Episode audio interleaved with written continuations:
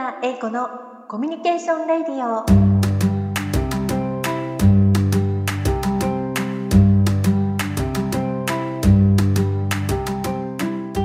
皆さんこんにちは。パーソナリティのスーヤ英子です。この番組は私スーヤ英子がゲストの方の人となりやサービスの魅力をご紹介する番組です。一つ目のコーナーはゲストの方の気になることをいろいろ聞いちゃうコーナー。二つ目のコーナーは、ゲストの方のお仕事やサービスの魅力をご紹介するご紹介しちゃうコーナーです。皆様、今年はどんなことをされたいですか？私は自分自身をもっと見せられるように、ピアノが上手になりたいとか、絵を描くのを復活したいとか、個人の活動と会社の事業それぞれ大きくしていきたいとか、いろいろ思っております。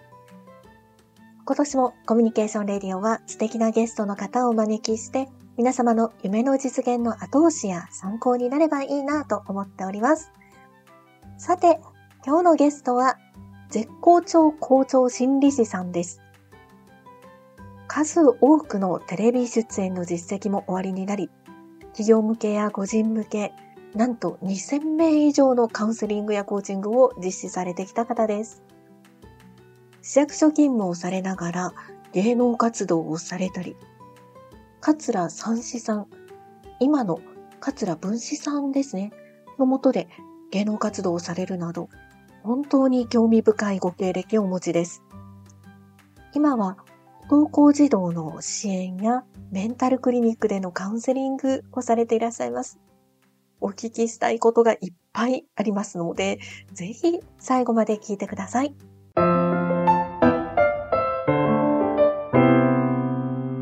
いろいろ聞いちゃうコーナー。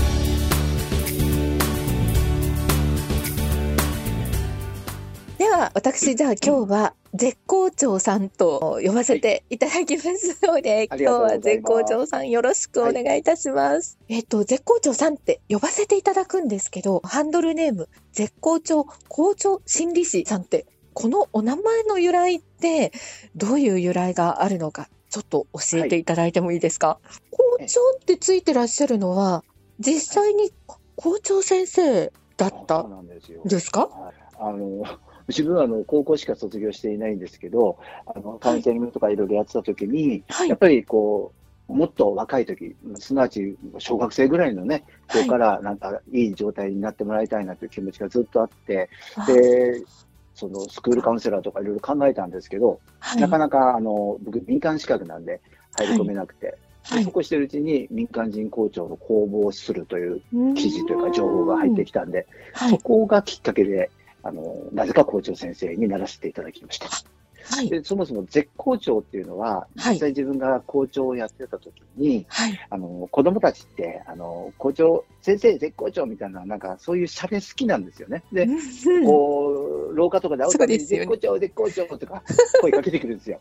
だからあこれをいっぺんどっかでなんかオープンに広げたいなっていう気持ちがあって、うん。はい、である時子供たちの集まりがあった時に、はい、ちょっと場が緊張してたんですよ。はいはい、であここを一遍ちょっといつも言ってるようなノリに変えて、変えようかなと思って、えこういうふうなふりをしたんです、子供らに。校長先生は？って僕が言ったんです。そしたら子供らが勝手に絶好調って言い出して、特に低学年が大きな声で。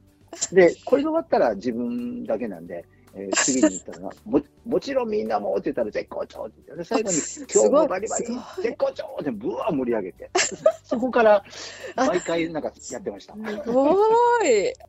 ご経歴でですね、市役所にご勤務されていらっしゃいながら、芸能活動的なことをしていらっしゃった。ちょっと気になるんですけど。そうです。あのね、はい、僕、本当にもう夢ばっかりの人っていうか、あのやりたいこといっぱいあったけど、結局、小学校の時って自分すごい引っ込み思案で、多分、多分目立たない存在だったんですよ、全然。でも、本当ですか？そええそうなんです。もう暗い漫画ばっか描いてる休み時間は教室の隅っこにポツンとおるような人間で で、ただ、あの、本音は、やっぱりそういうエンターテインメントというか、そういうなんか、スターに憧れる、自分もなりたいな、みたいな、どっかにあったんですよね。ほんで、それ、そうこうしてるときに、あの、某、某というか、あの、僕の今人生で尊敬している西城秀樹さんという存在を知って、はいそ。こから憧れから尊敬に変わって、はい。で、なんかそばに行きたいなと思ったんですよ。西城秀樹さんのそばに行きたい。そうです。もうマネージャーでも、付き人でも、何でもさせてくださいみたいな、とにかく会いたいですみたいなのが一番でしたね。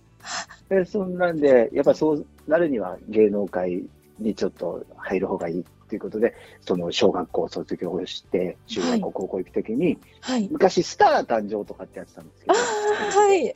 ありましたね スタ。ー誕生とかやったら合格すればあれ、自分お金払わずに、こう、いろいろ教えてもらえる。そうだった、そうだった。そう。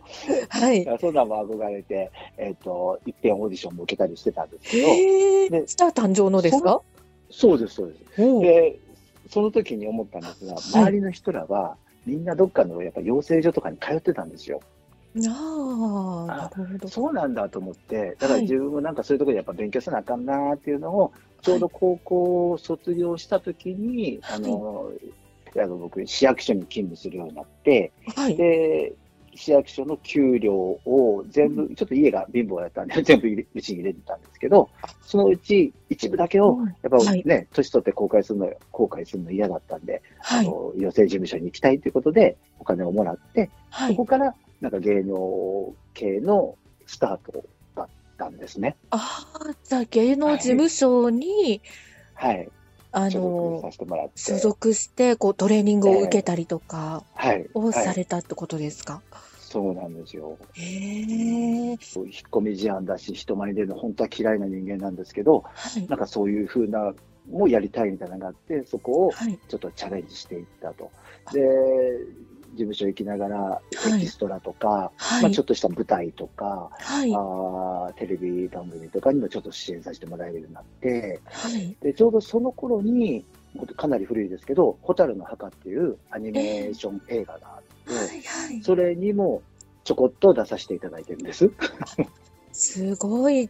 ちゃんと本当にこう、ね、広げてらっしゃるんですね。いやいや、面白かったのは、その、最初そういうふうな俳優系でやっていて、やっぱり、一時東京にも行きたかったんですけど、僕関西なんで、はい。関西でやっていくには、やはり吉本系かなとかいうのもすごくあったんですね。で、まあ、もともと吉本新喜劇とか大好きだったんで、はい好きな芸人さんもいっぱいいたんですけど、はい。で、そんなことを思ってた時にちょうど、えー僕の師匠であるう桂三枝師匠が、はい。えー当時、あの、そういう、なんていうんですかね、お弟子さんじゃないんですけど、はい。まあえっ、と、北野武さんでいうところの武志軍団みたいなのを応募してたんですよ。はいで、。それで、ちょっとここチャンスかなと思って応募して、それがきっかけで、ちょっと吉本の方にもお世話になるようになって、で、そこでは、まあ、お芝居というよりも、あのはい芝居ができる芸あのお笑いということで、ちょっとストーリーコントなんかをさややるようになって、で、当時まだ M1 とかはなかったんですけど、やっぱり賞ーレースに出たかったので、いろいろエントリーさせてもらって、はい。まあ、ある賞レースで、結果的にはそれ、一応準優勝2位だったんですけどうわ、、すごい。いや それがね、かな悲しいかな、その賞レースは、はい。2位はそんなにスポットが当たらずに、あ、そうなんですか？あらはい、優勝と特別賞、ここがガーンとメインになるような、あれやったんですよ。うーん。でも、すごいですよね。全部市役所行きながらなんですけどね、内緒で。そこすごい。内、内緒、まあ内緒ですよね、でもね。そうですよいやでもね、オーね。プンになってました。でも結果なっちゃいますよね。でも、なっちゃいますよね。みんな見ますもんね。見たよ、言ってくれてました。あはい。そうなんですね。じゃあ、でも、まあ、こっそりと言いながら、あの、ファンでいてくれてたり。嬉しかったですよね。もうやはりいろんな修行というか、はい。あの世話になる中で、はい。やっぱ。り超一流というか、一流の方のそばではい。学んだことが、その後のまあ、いろいろな自分のあり方をですね、ちょっとこう、形づけてくれたかなと思います。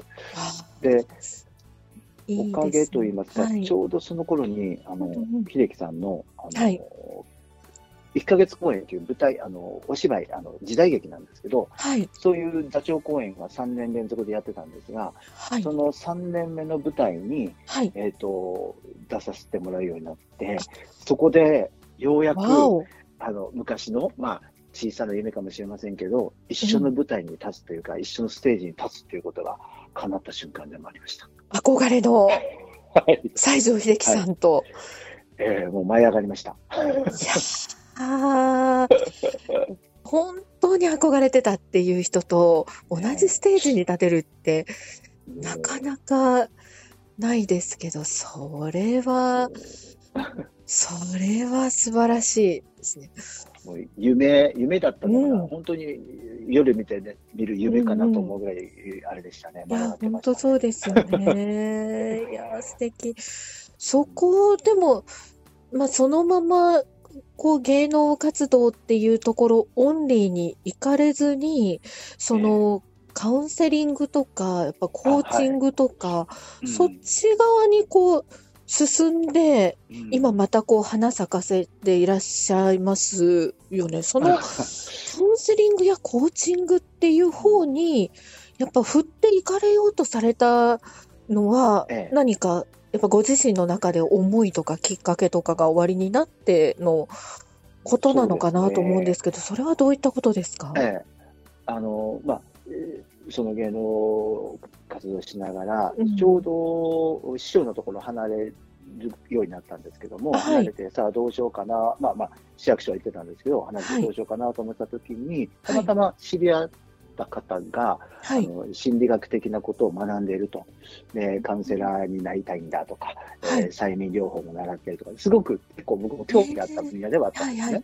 はいはい。やっぱり人、僕はなんでその舞台とかお芝居とかで公務員とかやってるのかな、ちょっと考えたときに、やっぱり人がいい状態になってまで笑ってもらいたいとか、笑顔になってもらいたいっていうのが、やっぱ根底にあったみたいで、自分自身がすごくレギュラーな人生だったもんで、あの人には明るく、ね、生きてほしいなっていうのがあったんでしょうね。で、そんなんで心理学にも興味があって、ただ、ただ、その心理学の学校に行くと、またお金がかかるのも分かっていたので、はい、もういっぱいこうね自分自己投資はしてきたから、はい。怖かったんですよ。もう今更だと思ってたんですけどはいでも、一度そこの、まあ、学長というか、トップの人とお会いしたときに、はい。僕が あの失礼ながらお聞きしたのが、このお仕事で食べれますかって聞いたんですよ。うんうんこれはその方は、いやいや食べれますよっていう答えいただいたんで、はいよし、わかった。じゃあ、ちょっとやってみようかなと。で、そこで心理学を学び始めて、カウンセリングのスキルなんかを身につけさせていただいて、はい。で、やっぱ根底にはね、そのはい出会う人たちをはいいい状態になってもらいたいのを持ちながら、なんかうん当時は修行というか勉強とはいかさせてもらってたんですね。それがきっかけやったかな、入る。はい。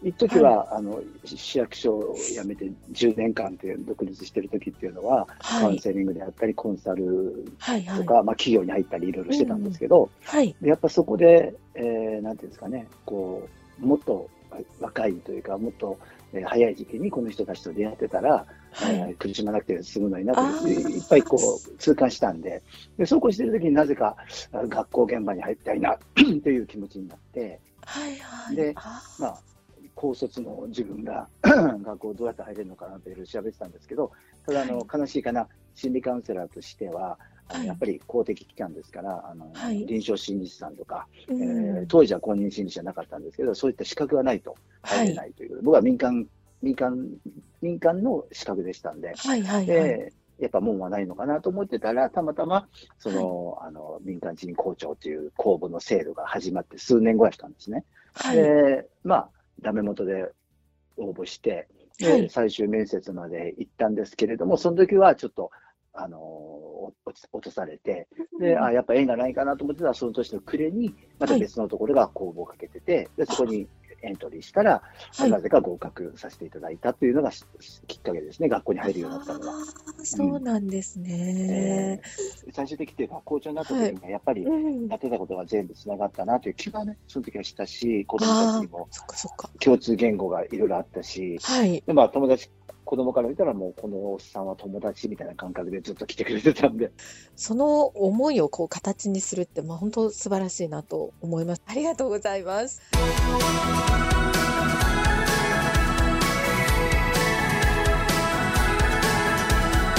谷英子のコミュニケーションレディオご紹介しちゃうコーナー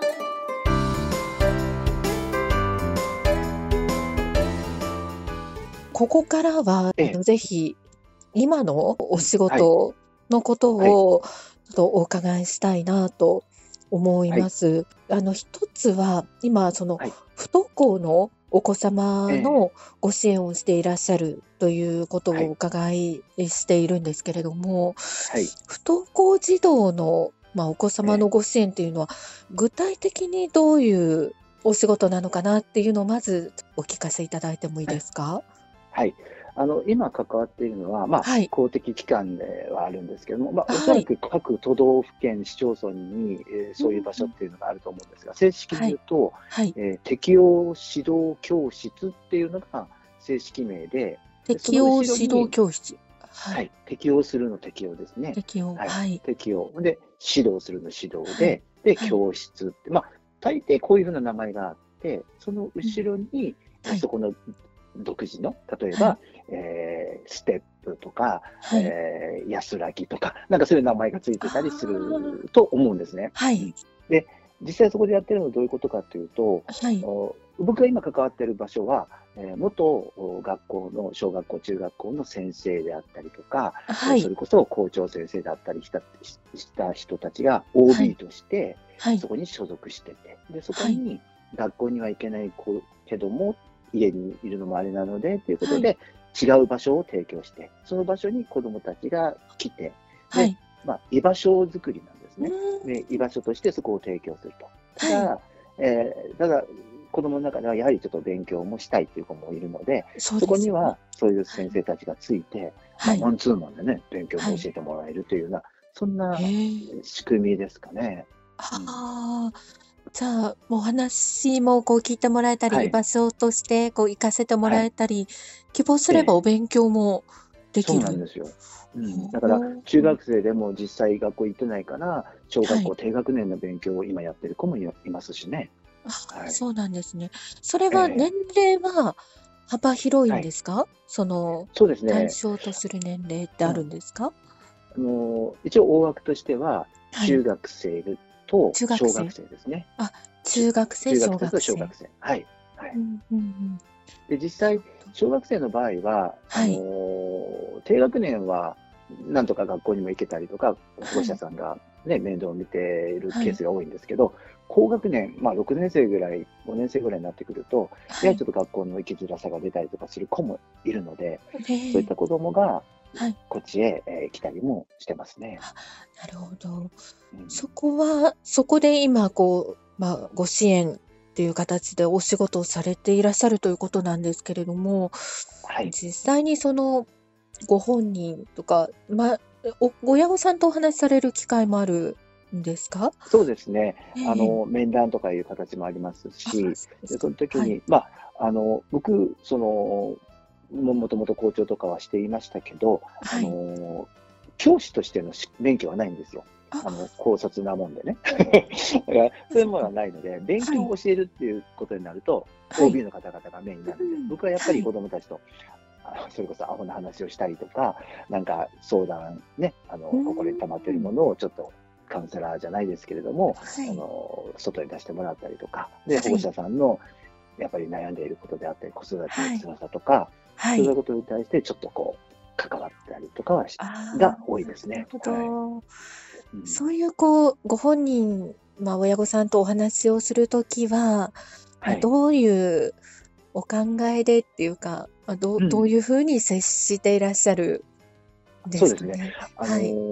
僕基本的にその型にはまるのが嫌な人間ですし、うん。うん型にはまるのが嫌いなので、はい。あの、なんですかね、こうしなさい、ああしなさいっていう、あの、アドバイザー的なことはあまりしないんですよ。あで、その人はいとか、その人、その子供と関わるときに、あ、はい。この子は、この人はこうだなというのがなんとなく見えてくる、感じ取れる時があるんですけど、はいその時に、そこにまだ本人が気づいていないので、はいあくまでその本人が、うんあ、そうかっていう、こう、気づきにはい持っていくような関わりを多分しているんじゃないかなと思いますね。だから、スキルとか運にこだわる人もいっぱい、あカウンセラーとしていらっしゃると思うんですけど、はい。僕は結果で、あ、あのはい時こんなことをしたのかなって振り返りができればいいなぐらいしか思ってはないですね。ああー、すごいですね。でも、自分が こう気づいたって、もう自分があの分かったって思って帰ってもらえるとか、あの、ね過ごせるとか。で、まあ、でも一番いいですよね、それが。そうですね。それが本当に自分自分自身がね、やっぱ、ああしなさい、うんこうしなさい、嫌いだったから余計かなと思って、うん人もそうじゃないかなって勝手に思ってるとこあるんですよ。いや、そう、本当そうだと思います。今、じゃあ、まあ、そういうふうに、こう、居場所を作ったり、はいその、うん。気づいてもらって帰ってっていうはいようなことで、また、その学校に行きたいなって思ったえり、えまあ、学校だけが、あの、世界じゃないでしょうけども、はい。はい。結構その自分の居場所でまたこう生きていく道筋がこう見えてくるようにするっていうお手伝いっていう感じですかねね。。はい。はい。素晴らしいですだから学校に戻らなあかんと思うとしんどいし、子供もうんね。、そうですよね。そうじゃないんだよってことで、やっぱ才能、う今の子供たちすごくいい才能があるので、いや、そこを僕。はなんかそう立てていきたいなと思います、ね。なるほどうんああ、素敵ですね。あの、もう一つが、その、まあ、クリニック、メンタルクリニックですか？あ、はい。その、ええ。えーこうカウンセリングとか、具体的にこうカウンセリングとかセラピーとかっていうことで、はい。活動していらっしゃるっていう活動も終わりとお伺いしたんですけれども、はい。こ。ちらのお仕事についても少しはい。お伺いしたいと思います。今やっぱりそのメンタルのところっていうことで、うーん、まあ病んでるっていうほどまでではない方も、あとはまあえ病んでいても病んでるっていうことに気づけていないとか、はい。病んでるって言えないとか、本当に多くいらっしゃるなっていうのを私自身もすごく感じるところでもあるんですが、そのはい。メンタルクリニックでのお仕事っていうのはどういうお仕事をされてらっしゃるのかお聞きしたいんですけどあいかがですか？あのこれはもうまさしくカウンセラーとして、セラピストとして、まあ、はい。メンターとしてとか、まあ、いろんな言い方ありますけど、まあ、心理師的な形で、はい。えー一日に多い日は十数人ですね、の方々とを関わっています。で、やはり、老若男女幅広く、はい、えーお若い方から60代の方であったりとか、まあ、男性女性問わずですね、はい、えーやっぱり持っていろいろこう悩みがあったりとか、うん。で、やはり一番多いのが人間関係がベースにあると思うんですけど、はい、ただ、その、そこにもまだ気づかれてない方も結構いらっしゃいますよね。そうですよね。だから最初は、はい、前半はなかなかあのそこまで見えてこないんですけど、ただやっぱ話していくうちに、はい。そこ、がちらっと見えたりすると、そこを今度客観視できるように、はい、えーね、その方自身が見えるような形でちょっと話をしていくと、はい、なんか目の色が変わってきたり、かが輝きがね、増してきたりとか、はい、で、いつも、あの、言うんですけど、最後には、あの、うん。作り笑顔ではなくて、真の笑顔っていうんですかね。ううん。ん、あの、楽な笑顔はい。になって帰ってもらうことが多いですね。あだからーその時は、本当に、あの、いろいろな、それこそ心理カウンセラーとして学んできたはい、スキルであったりとか、はい。あり方っていうのを、おそらく提供してるんだと思うんですけど、ただ、あの、このパターンはこう、あ、このケースはこうだっていうのがさっきと同じ嫌なので、はい。嫌というか、できないので、あの、その方が今多分求めているんであろうな、こうなったらいいなっていう望む結果っていうのを見え、見えてくるので、そこへ結果的に、あ、こういうのアプローチしたんだなっていうのが、はい、後でわかるような関わりを持ってます。は素晴らしいですね。まあ、でももうその説明を聞くだけであのどうやって進めてもらえるのかっていうのはなんかもうイメージができますよね。お一人はそのええ時間は決まっているんですか？もうそんないくらでもっていうふうにはなかなかねそうできないですよね。はい。あの実際自分がこはい個人でね、あはいのカウンセリングとかをしていたというか、してるするときは、はい。本当に、えー1回2時間とか3時間とか、はい。あーまあ短かっても90分とかいろいろそんな形では提供してたんですけど、はい。今はこうメンタルクリニック僕は言ってみれば、あのなんていうんですかね、自分のクリニックじゃない,、ないので、はい。お手伝いというかで行ってる形なので、はい。あの一人につきあの基本30分なんです。30分。うん。はい。で、30分というのは僕の中では、はい。いや、話を聞くだけでも、本来ならもっとかかる時もあるぞっていうのがベースにあったんですがね、はいそ。れもやっぱりそこの仕組みなので、はいそ。こをどう今度は来た方が、はい30分だけれどもはい。満足感を得て帰っていただけるかにすぐシフトチェンジを多分したんでしょうね、自分のはい中で。。はい。ですので、まあ、話はもちろん聞きながら状態を探った上で、はい。今の僕の形はですよ、はい。この30分間、あ、よかったなと思ってもらえるように、お土産といいますか、自分でできるちょっとした、あの自己セラピーといいますか、ああのそういったものをちょっとはい。お渡し、お渡しというか、最後に。提供してますね。ええ。そしたら、そこのところでもだいぶその方は楽になっていただけるので、じゃあこれ一遍ちょっと家でも、あの普段でも使えるようにしますっていうことで持って帰ってもらうことが多いですね。ああ、いいですね。う。ん。いや、でも、ね、限りがあるからこそ、はい。まあ、あの、できることとか、一つなんかこう、宿題を、はい。あの、お渡しするとかっていうのも、ええまあ、限りがあるものの中でできることかもしれないねですので。自分の中のねね、ポリポリシーというか、もとはいもとあったのが、よくあの、こ更新といいますか、いや、自分もそういうなカウンセラーになりたいです、教えてくださいっていう人にこう伝えたりもする時があったんですよね、学校みたいなところで。はい。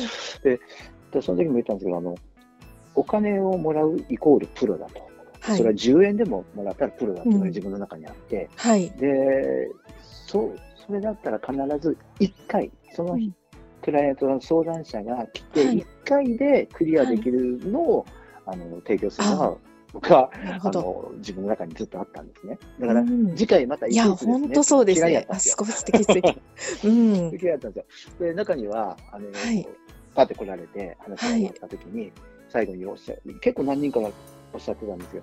はいなんか、やっと出会えましたと。あでいろいろはしごをしてきたけども、はいうんなんかすっきりしなかったと。うんでも今日はあの出会えてすごくすっきりしました。ありがとうございましたっておっしゃる方がやっぱりはい。いろいろいらっしゃって、はい。それだなっていうのはすごく思ってたんですね。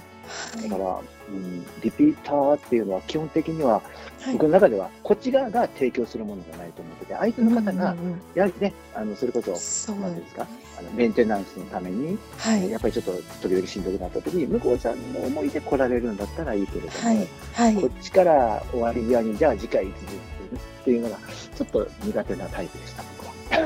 いやー、あの、そこにもう本当になんか心理があるというか、今おっしゃっていただいたことが本当に真髄なんだろうなって 思います。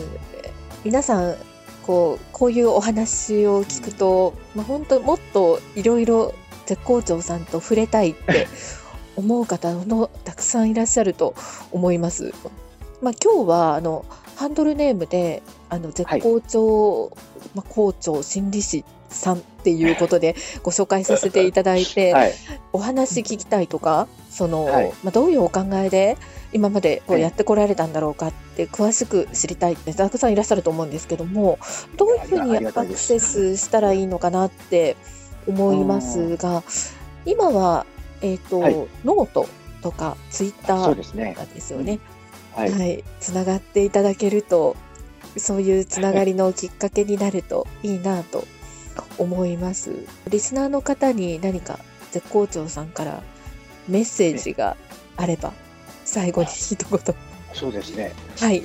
僕、まあ、あの、本当、不器用なやつだと思うんです。で、すごい、人前に出るのは本当は嫌いなんですけど、なんていうんですかね、子供たちもずっと言ってたんですけど、こんなやつでも、こんなやつでもやりたいことできるよっていうのを多分体現してきたのかな。で、今、今ももう本当にかなり高齢にはなってきてますけど、いまだにまだあの頭の中は子供のまんまなんで、はい。やりたいことが多分いっぱい出てくるんだろうなと思うので、はい皆さんもあのできないじゃなくて、えーやれると、やらなきゃいけないじゃなくて、やっていいんだと。あのだからほんまに自分自身に素直にというか、あの人の目を気にせずにされたらいいんじゃないかなと思います。応援します。ありがとうございます。いや、こちらこそありがとうございあます。の、はいぜひこれからも頑張っていただいて、あの、たくさんの人に、はいあの、勇気を与えていただきたいと思います。ありがとうございます。はいお願いいたします。はい、今日はあの本当にありがとう。お忙しいあの中だと思いますけれど、本当にありがとうございました。こちらこそ本当にありがとうございました。はい、これからも活躍されてください。ありがとうござい。ます。